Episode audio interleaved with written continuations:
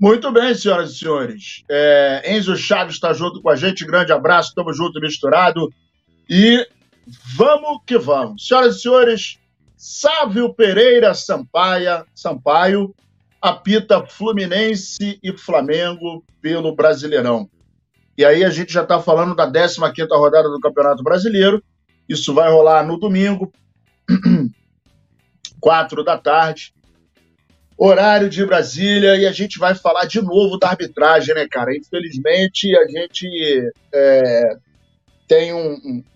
eu, não, eu não acho que haja um complô, ah, existe um sistema, ah, as declarações do auxiliar técnico lá do, do, do, do Palmeiras, para mim, foram absolutamente infelizes. É, muito embora o nível da arbitragem seja muito ruim, muito ruim, muito ruim, é, eu não acho que tenha um esquema para é, favorecer o time A, o time B, o time C. Não acho que seja isso, não. Mas é, a gente estava vendo aqui na, na, na, reportagem, na página do Coluna do Fla, quem quiser dar uma olhada também, fique à vontade. É importante frisar que a escala completa da equipe de arbitragem para o clássico entre Flamengo e Fluminense deve ser confirmada em breve pela CBF. É, no último compromisso, o Flamengo é, teve um protesto por parte rubro-negra contra a Federação Brasileira de Futebol. Isso porque o Flamengo foi claramente prejudicado. Ganhamos o jogo? Ganhamos. É, mas se a gente parar para pensar, o jogo contra o Palmeiras, que foi quem através do, do auxiliar técnico, esbravejou, falou que havia um sistema, que não sei o que bababá, que lá, lá, lá. Teve o um pênalti no, no Everton Ribeiro, que inclusive o Palmeiras foi beneficiado com um lance exatamente idêntico, em que o cara faz a carga por trás, mas o VAR, pelo diálogo que foi divulgado, disse que não foi contato para queda, e aí segue o jogo. E aí é o detalhe que é o seguinte: a gente está vendo que quem está apitando o jogo é o VAR. Porque se o VAR. O VAR não tem que achar. O VAR tem que pegar a imagem e mandar para o árbitro. Né? O VAR não é, não é o voto de Minerva na história. Para isso tem é, é, o árbitro. Senão daqui a pouco vai acontecer o seguinte no futebol: vão tirar o árbitro e quem vai apitar o jogo é o VAR. Né? Ele vai estar tá em real time em cima do lance e é ele que vai determinar. E eu vou falar do impedimento de ontem, que o VAR, que o VAR não atuou como deveria, diga-se de passagem. Então, é, a outra coisa, no meio dessa polêmica toda, o Flamengo, ele, como protesto, ninguém falou ontem, no pós-jogo, nem o técnico, nem os jogadores. Na minha opinião, vamos combinar? Isso não é protesto de nada. Sabe o que, que aconteceu? Sabe quem foi punido? Nós, torcedores. Nós, torcedores. Que gostaríamos de, de saber é, é, algumas coisas em relação a, a, aos pontos do jogo de ontem. Por que, que o Flamengo jogou tão mal? Por que, que o Flamengo não reagiu? Por que, que é, é o técnico é, optou por algumas trocas, mas, na minha opinião, demorou um pouco mais. Então a gente gostaria de saber dele. E o punido não foi a CBF. A CBF está cagando. Se pô, o Flamengo fala, se não fala, se o técnico fala, se o jogador não fala, se vai ter coletiva. Isso não é protesto, na minha opinião, tá? É, protesto é você é, mandar um representante do Flamengo à CBF, para a comissão de arbitragem, e aí tem que exigir. Não adianta a gente só protestar, ai, sou contra, ai, que absurdo. Não. A pergunta é: o que vão fazer para melhorar o absurdo? E aí tem que montar um documento, faz um dossiê, mostra os absurdos que aconteceram, não só contra o Flamengo, contra o Fluminense, contra o Botafogo, contra o Vasco, ninguém roubou o Vasco, nem precisa. É, contra Palmeiras, contra São Paulo, pô, contra é, é, o Internacional, lances polêmicos, que efetivamente foram polêmicos e que alguém foi prejudicado. O que a gente quer é transparência, o que a gente quer é equitatividade. Né? Se aconteceu o lance, beleza. Agora, se, se é, é, não acontece o lance, vem a imagem e o árbitro briga com a imagem, ou ainda pior, o árbitro, através do VAR, não analisa o, o, o, o lance, é o árbitro que tem que avaliar, na minha opinião. Lá tem um árbitro dentro do VAR, na cabine de VAR? Tem, ok. Mas não é ele que está apitando o jogo. Quem está apitando o jogo tem que ver. Não é, é, a palavra de Minerva não tem que ser do VAR, na minha opinião.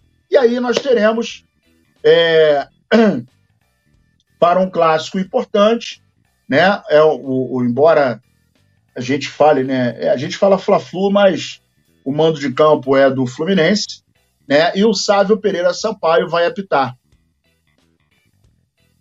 E na boa, na boa, é um árbitro fraco eu acho que o Flamengo deveria é, agir de uma maneira diferente. O Flamengo não pode é, trabalhar com o silêncio. O Flamengo não pode trabalhar com a passividade. Isso, para mim, é omissão. Para ser educado em função do horário, isso, para mim, é omissão. Beleza? Vou mandar um salve para a galera que está chegando aqui, deixa a telinha abrir para gente. É, e você que está chegando aí, ó, dedo no like, compartilhe, mande para os amigos, se inscreva, é muito importante. Em dia de jogo, é, é, importante também você se tornar membro. A cada 10 novos membros, a gente, é, é, a gente sorteia um manto sagrado, e aí você que, que, que é o sorteado é que vai escolher o manto que vai chegar na sua casa. É, crítica ao impedimento do Gabigol. Né? Então, o, o ex-árbitro ele criticou a imagem do VAR em impedimento e acabou dizendo o seguinte, abre aspas, não passa credibilidade. Né? Então, é, isso aí é uma constatação que, porra, é, não, não tem clubismo, né? O ex-árbitro que eu estou falando é o Paulo César de Oliveira, ele é comentarista do Grupo Globo e criticou a escolha da câmera, inclusive, para traçar as linhas do VAR, né? E, de acordo com o antigo juiz, pode ter tido uma decisão correta, mas não passa credibilidade. E aí ele fala o seguinte, abre aspas, pela regra, os braços não contam para o impedimento. Portanto, a linha tem que ser traçada no ombro do jogador. Nesse ângulo tão distante, não ficou claro qual ponto ele utilizou. Não ficou claro qual ponto foi utilizado. A imagem tem que ser compatível com a pessoa que está observando. Ou seja, nós que estamos observando e a imagem passa no telão do, do, do estádio, ela tem que ser compatível com aquilo que você está tá olhando. Não pode ter nada embaçado, nada é, fora de foco, nada dúbio. Tem que ter muita clareza na imagem. É, com essa imagem borrada e distante, a impressão que fica é que foi traçada a linha é, no braço. E ele ainda completou dizendo o seguinte: vamos fazer o exercício. É, qual a melhor qual a melhor. É, vamos fazer o exercício. Qual a melhor para o VAR analisar? A câmera 1? Ficam imagens muito diferentes. Por uma questão de ângulo, a câmera 1 podemos ver que parece que ele está impedido. Este ângulo daria muito mais credibilidade na decisão. No ângulo exibido, ficamos em dúvida onde a linha foi traçada. Não estou dizendo que ele traçou no lugar certo. Até porque a CBF já admitiu erros em outras ocasiões. Mas o fato é, o ângulo e a câmera utilizadas no lance não foram as ideais. e ele é chamado, inclusive, como PC. Né? A jogada em questão aconteceu no segundo tempo, o Arrascaeta deu um passe em profundidade, o Gabigol arrancou na mesma linha do Thiago Heleno. E, e, e, a medição da linha ela ficou estranha, né? Inclusive tem uma regra de 2020 que considera que a bola que bate na, no, no limite da manga, entre o ombro e a manga, aqui, ó, não é pênalti. Isso é uma regra de 2020. Então, é, é, o mais estranho também é o seguinte: a bola, para passar da linha, ela tem que passar totalmente da linha, né? Para considerar gol ou bola fora. Então, se a bola tiver é, metade dentro, metade fora, ela não entrou. Ela tem que estar com toda a sua circunferência fora da linha. Então a linha está aqui, é né, um exemplo. Aqui está para dentro, aqui tá, aqui é dentro do campo, aqui é dentro do gol. A bola tem que estar tá totalmente aqui, né? A sua circunferência tem que estar tá fora da linha, do limite da linha do gol, para ser considerado gol. Bola em cima da linha é aonde a circunferência, quando você faz a medição, ela ainda está na linha. E aí, meus amigos e minhas amigas, a gente tem não um, não dois, não três, mas são dezenas de erros. Dezenas, dezenas. Porque só no Campeonato Brasileiro são 380 jogos. E a gente já está cansado disso. A gente já cansou disso. É uma, é uma, é uma, é um assunto já cansativo, não tem mais. Não, não cabe mais. Não cabe mais num futebol como o do Brasil. O Mechanic Gamer está aqui. É, coluna do Fla, o nosso, a nossa querida produção está aqui falando com a gente, a rapaziada está chegando. Deixe o seu like, que é muito importante, beleza? E o Enzo também está aí assistindo a gente nesse momento. É, o próximo assunto é o seguinte: a FIFA confirma o pagamento milionário ao Flamengo. E aí a galera que precisa entender, é, é, a gente vai explicar. O Flamengo faturou mais de 4 milhões graças à Copa do Mundo. E por que, Nazário? Porque o Flamengo tinha na seleção o Pedro, o Arrascaeta. O Arrascaeta foi para a seleção. Né? Na seleção brasileira, o Pedro, o Everton Ribeiro e qual foi o outro? É, deixa eu ver, era, era Varela no Uruguai, né? Arrascaeta, Pedro e Everton Ribeiro. E aí, por conta disso, o Flamengo recebeu 883,3 mil dólares, cerca de 4,25 milhões. O cálculo é feito em cima do tempo que cada atleta ficou à disposição das respectivas seleções no Mundial. Ou seja, os clubes que tiveram jogadores na Argentina e na França, os finalistas, receberam é, o maior valor possível oferecido pela FIFA. Né? Então, quanto mais tempo o jogador fica em função da final, maior é a grana. Particularmente, eu acho que essa grana, é, em algumas ocasiões, ela não cobre o prejuízo que a seleção causa ao time. Né? Então, vamos lá. É, o clube estava participando de uma semifinal, né? Semifinal da Copa do Brasil. E aí, vamos lá. Você imagina, o Flamengo numa semifinal de Copa do Brasil e perde o Pedro, perde o, o, o Arrascaeta e perde o Everton Ribeiro. Vou nem falar do Varela, né, que o Varela, a gente, né, por enquanto, não está nem usando ele. Mas vamos lá, você imagina. E aí o, o Flamengo perde a, a, a, o jogo da Copa do Brasil e não vai à frente. E aí recebe 4 milhões. Mas, pô, na boa, não é pelo valor financeiro. Até porque nós, torcedores, a gente. Dinheiro, dinheiro entra para o clube, para os jogadores. A gente não quer dinheiro, a gente quer título. Então não adianta. O que, vocês preferem? Ah, porra, o Flamengo tem 2 é, trilhões de dólares que está uh, no caixa pô, temos estádio e tal e não ganha título. A gente não tem estádio, mas tá aí. De 2019 para cá tem 11 títulos. Tem um monte de time aí que tem estádio e não tem título há anos. E tá na bancarrota. Tem time aí que tem que tem estádio, caga uma goma danada e vai ser rebaixado. E aí?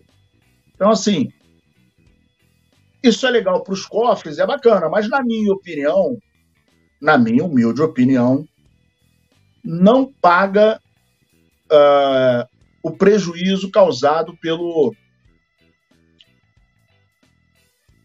pela falta que às vezes o jogador faz é, na, na, na ausência, né? Que causa, de repente, em, em, em um jogo muito importante. Né? Então, diante disso, a gente tem aí uma, uma questão complicada. Mas a gente segue, faz parte do jogo. O, o, o Flamengo está recebendo essa grana, não faz mal a ninguém. É, isso aí é como se fosse um royalty, né? Então, é, é o, o, o, Flamengo recebe o royalty por. É, é o Flamengo e os outros times, né? Na verdade, todos os times recebem. Tem até aqui uma relação, vou dar uma lida aqui para vocês. Outros times brasileiros também foram beneficiados com o mecanismo da FIFA. O Palmeiras, é, cerca de 1,77 milhão. Uh, o São Paulo, 1,49 milhão o Atlético Mineiro, R$ 624.500. É, o Atlético Paranaense, 91 mil, o Santos, 74 mil. Somando todos os, todos os times do país, a entidade máxima do futebol, a CBF, repassou cerca de 8,6 milhões de reais. Né? E aí, é, como eu falei, isso aí é mais uma, uma, uma satisfação, um royalty, né? Porque o cara tem a questão da, da de utilizar o, o, o, o atleta, mas na boa, na boa, para mim é uma coisa que não, faz muita diferença, não. Tá? Mas vamos em frente. Felipe Luiz manda recado para Vidal. Né? O Felipe Luiz a gente conhece, sabe que ele é um cara é, diferenciado, um cara que jogou na Europa, jogou na seleção brasileira, está é, tá se preparando para ser técnico, né? E o Arturo Vidal deixou o Flamengo após 51 jogos, né? O Flamengo oficializou é, hoje a rescisão do contrato. Ele ontem chegou lá, tem 36 anos, já acabou o vínculo com o Flamengo, chegou inclusive no ônibus da, da, da, do Atlético Paranaense. E o Felipe Luiz, que é amigo do chileno, né? mandou um recado para o agora ex-companheiro, né? Por meio das redes sociais, ele colocou o seguinte: joguei com o melhor da história do Chile, Arturo Vidal. Por onde passa, ganha título. Obrigado por tudo, disse o camisa 16 do Flamengo em uma publicação no Instagram. Isso é muito comum, né? É, pro, pro, a visão do Vidal para o Felipe Luiz é uma, né? E para a gente é outra, né? ele foi companheiro, né? Jogou no time, coisa e tal. Realmente tem uma carreira premiada, né? Jogou em grandes times na Europa, né? Talvez seja, não sei qual é a dimensão dele no, no Chile, mas certamente é um dos grandes ídolos aí do Chile, né? Assim como o Arrascaeta é um dos grandes ídolos do Uruguai, né? Então é, foi uma, uma, uma postagem educada, né, de, de, de companheiro. Quando a gente, é, é, quando a gente é, se despede de um companheiro né, que saiu do, da nossa empresa, enfim, do trabalho que a gente executa, e o cara tá indo, pô, valeu, obrigado, um abraço, tamo junto, tal, né? Isso é uma, é uma parada bacana e que a gente é, é, isso mostra, né? A gente percebe que existe uma, uma, uma convivência amistosa entre os jogadores e isso acaba é, fortalecendo mais o time, tá? Minha é, opinião. É, e isso é importante para o time, né? Pior seria se o cara saísse sem falar com ninguém, todo mundo, pô, graças a Deus o cara foi embora e tal. Ele foi contratado em meados de 2022, a gente lembra de todo aquele, aquele carnaval que ele fez, coisa e tal, né? E saiu agora foi campeão da Libertadores da América e da Copa do Brasil na temporada passada. É, ao todo, meio-campista Na verdade, ele não disputou 51 partidas, né? ele marcou dois gols e teve quatro assistências. É, ele disputou 51 partidas. Entrou nos segundos tempos e tal, não sei o quê, mas a gente pode falar que os dois títulos do ano passado não passaram pelo, pelos pés do, do Vidal. Né? O Vidal compôs o banco e tal, a gente até criou uma expectativa muito grande, pensou que ele entraria e faria grandes partidas e tal, mas o Vidal já tem 36 anos, não é mais um menino, e no Flamengo, pro nível do Flamengo, ele vamos dizer que está abaixo. Né? Não vamos dizer não, está abaixo. Né? Ele não é um cara que tem um passe vertical, não é um cara decisivo, não é um cara que, que possa ser utilizado como uma arma secreta. Né? Quem fala muito isso também é o Petit. É, o Vidal é aquele cara que entra quando está 2 a 0 3 a 0 o time está tranquilo, aí toca para o lado, toca para trás, segura a bola, vem para cá, vai para lá, mas não é um cara que efetivamente tenha um peso muito grande na, na, na, na no esquema tático do Flamengo. Carlos, Carlos Jardim, Mikener Games, é, a produção está aqui falando com a galera. Enzo Chaves também está juntão com a, com a rapaziada. Não se esqueça de deixar o seu like. E o último assunto da noite. Árbitro do Atlético, para, do, do, de Atlético e Flamengo explica a expulsão de Gerson. E aí é, ele bota aqui o meia é, ele vai falar né, aqui, e a gente perdeu o meia para a próxima fase, né, semifinal da Copa do Brasil, que a gente vai enfrentar o Grêmio dia 9. Né? Então, vamos ver o que, que vai acontecer. O Flamengo vai ter esse desfalque na primeira partida, e o Gerson foi expulso nos acréscimos do segundo tempo, na vitória de ontem. E aí o, o, o, o senhor Braulio disse o seguinte, colocou na súmula, Braulio da Silva Machado, por empurrar o peito do seu adversário com as duas mãos fora do contexto da disputa de bola. E aí, para mim, dá a seguinte impressão: está disputando a bola, pode empurrar o peito do, do, do seu adversário que está tranquilo, está disputando bola, pode empurrar. E aí, continuando, ele botou, né, por empurrar o peito do adversário com as duas mãos fora do contexto da disputa de bola no momento em que o jogo estava paralisado. Ou seja, se, se o jogo estiver rolando, pode empurrar, que não é falta, que está tranquilo. Não vejo esse empurrão. Na verdade, ele não empurrou. Ele foi, quem viu o jogo sabe, estava é, rolando um atrito entre o, o, o zagueiro, o Thiago Heleno, e o, o, o Gabigol. E o Gerson foi até para amenizar a parada. O Thiago Heleno empurrou ele, ele empurrou o Thiago Heleno. Né? Só que ele viu o, o Gerson empurrando. Tal atitude deu início ao princípio de conflito que somente foi finalizado após a expulsão dos atletas envolvidos e participação de outros jogadores que auxiliaram no término da animosidade. Informo que o jogador expulso deixou o campo de jogo normalmente, escreveu Braulio. A situação mencionada aconteceu após o bate-boca de Gerson e Thiago Heleno, o zagueiro atleticano estava irritado com a aproximação da eliminação. O Flamengo estava ganhando de 1 a 0 e o meio do Mengão abordou o adversário, mas o capitão do time derrotado não gostou e empurrou o Coringa, que devolveu na mesma moeda, porém o árbitro resolveu expulsar os dois jogadores. E aí, gente, é, o Gerson é a, segunda, é a segunda expulsão na temporada, né? A primeira aconteceu no Mundial do no Mundial de Clubes contra o Al Hilal. É, na, na, na, ocasião, ele recebeu dois cartões amarelos por tentar simular o pênalti. E é, a gente está vendo que, por exemplo, esse cartão prejudica e muito o Flamengo. O Gerson não vai trabalhar, não vai jogar na primeira partida contra o, o Grêmio. E não adianta falar assim, ah, mas porra, tranquilo, o Gerson fica no banco, é, mas se o Gerson fosse ficar no banco, melhor dizendo.